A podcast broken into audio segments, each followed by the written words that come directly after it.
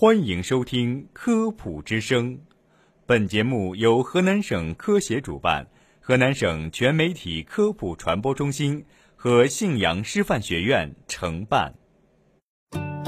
分享健康小常识，倡导科学新生活，《科普之声》健康导航，带你快乐生活每一天。大家好，欢迎收听《科普之声》，我是播音员燕飞。我是赵毅。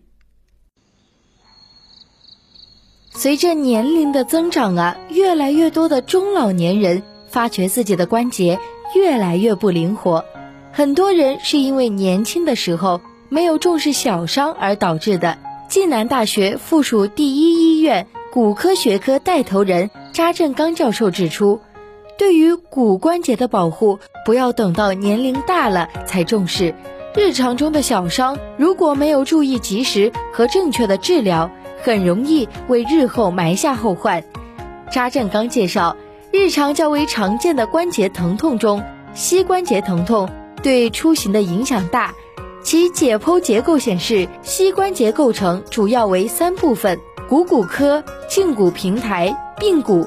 此外，还有半月板、插韧带等。功能上，膝关节在伸展过程中。伴有旋转，是人体下肢功能中心，也因此显得比其他关节更加重要。比如髋关节或踝关节，如果疼痛或不能活动，至少可以跛行；但膝关节一旦疼痛或不能动，就会寸步难行。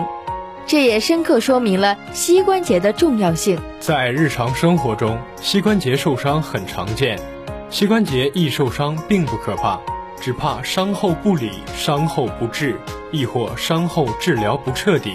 不少患者因为运动致膝关节损伤，治疗上没有趁早，以至于小问题演变成了大问题。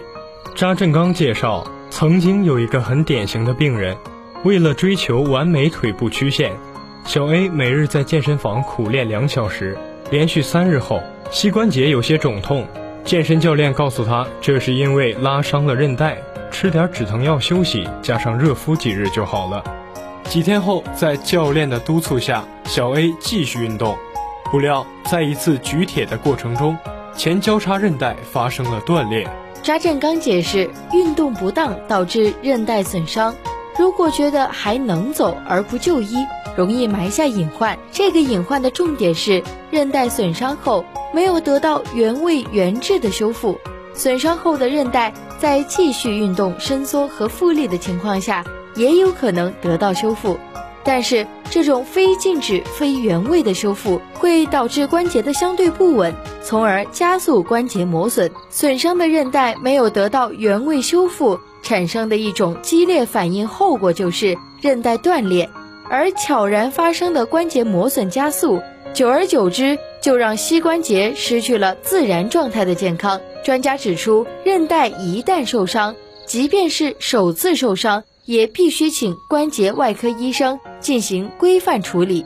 半月板损伤及关节软骨首次部分受伤，以关节镜治疗为首选。早期发现，将关节镜下缝合或成型及关节面软骨小块清除，大块原位固定，即可让关节重回伤前状态。半月板损伤多数是由内缘开始，在直接撞击的运动中少许撕裂的半月板，第一次通常会出现肿痛，但不影响行动功能。患者可以慢步行走，因此容易被轻视或者忽视治疗。然而，如果撕裂的半月板未能及时修补，会导致股骨与胫骨直接接触，使关节面产生磨损。此外，一旦遇到保护性应急跳跃，小撕裂就会变成大撕裂，导致软骨前表损伤变成重度损伤，后患无穷，增大了治疗难度。扎振刚建议。膝关节损伤除了不因小伤疏忽大意，要尽早得到规范治疗外，在日常生活中的保养也很重要。平时可多吃有利于关节软骨代谢的富含钙质胶原的食物，如牛奶、豆浆、壳贝类海产品、花椒、蹄筋等。适当活动锻炼身体，多管齐下，保护好膝关节。